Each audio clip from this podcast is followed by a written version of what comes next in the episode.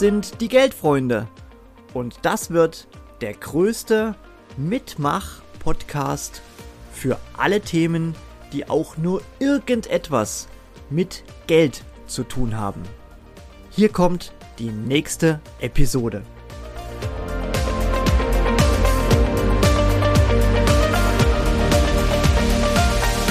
Mein Name ist Dennis Güttler, ich komme aus Leipzig und der Axel Karl brachte mich auf dieses Format von Geldfreunde.de.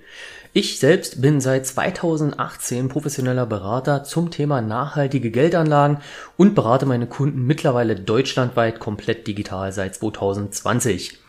Was mache ich eigentlich hauptsächlich? Ich baue mit meinen Kunden, mit meinen Investoren zusammen ein finanzielles Mindset auf.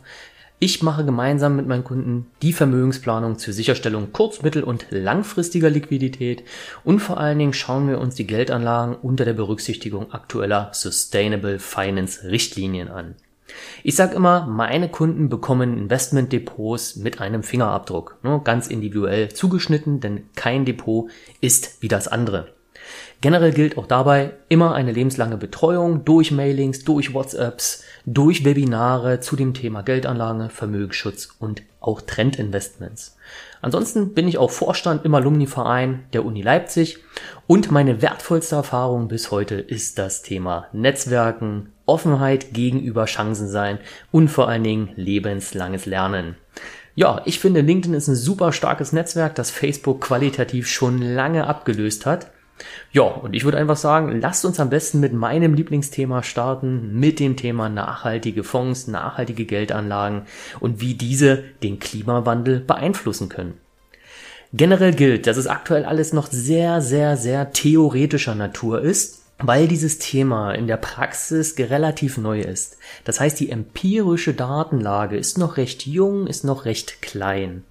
Man kann generell bei diesem Thema nachhaltige Geldanlagen zwei Einflussarten unterscheiden. Das Thema der direkten Beeinflussung und der indirekten Wirkung. Und hier nur mal ein paar Beispiele. Eine direkte Wirkung einer nachhaltigen Geldanlage, wenn du jetzt, sage ich mal, 100 Euro investierst in eine nachhaltige Geldanlage, dann kann das erstmal dazu dienen, zum Beispiel wenn du in nachhaltige Unternehmen, in Aktien investierst, dass die Marktkapitalisierung des Unternehmens steigt.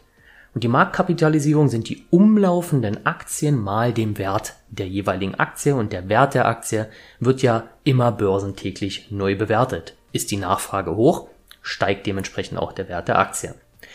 Das heißt, wenn eine hohe Nachfrage bei diesen grünen Unternehmen da ist, dann ist das natürlich sehr, sehr wichtiger Indikator für die Marktteilnehmer. Und das wirkt sich dann natürlich auch auf den Change-Prozess innerhalb der Unternehmen aus, weil die merken, hey, wir steigen im Wert, wenn wir uns nachhaltig und sozial aufstellen. Wie cool ist das denn? Ansonsten gibt es auch noch eine andere direkte Wirkung, das heißt durch den Kauf von Aktien, von Aktienfonds hast du natürlich auch Stimmrechte erworben. Oder aber du gibst deine Stimmrechte einem Fondsmanagement ab, die dann über einen sogenannten Engagement-Prozess und das Voting auf den Hauptversammlungen innerhalb der Unternehmen dafür sorgen, dass die Stimme der Anleger gehört wird und auch dort wieder den Change-Prozess in den Unternehmen voranbringen.